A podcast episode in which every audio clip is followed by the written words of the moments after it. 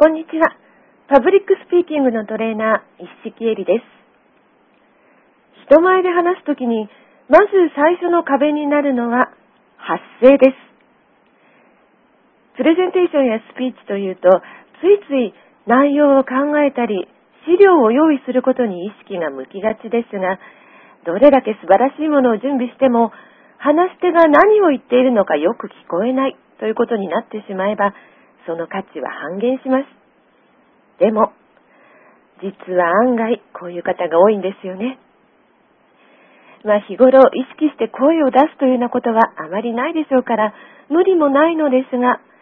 会話とパブリックスピーキングの大きな違いはここにあります。まずは会場にいる方全員に自分の声がきちんと届くことが大前提。そこで発声のトレーニングが必要になります。ただ、大きな声を出すだけではダメなんです。ポイントは、腹式呼吸です。ちょっと説明が難しいんですが、お腹にぐっと力を入れて、パーンと壁にぶつけるように思い切って声を出し、そのまま力を抜かないで、息を胸の方にぐぐっと持ち上げるような感じで声を響かせる。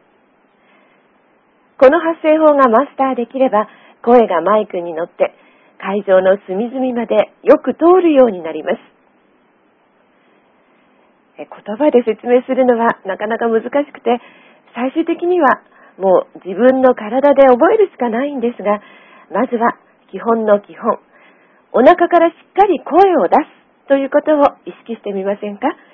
それだけでも印象は違ってくるはずです。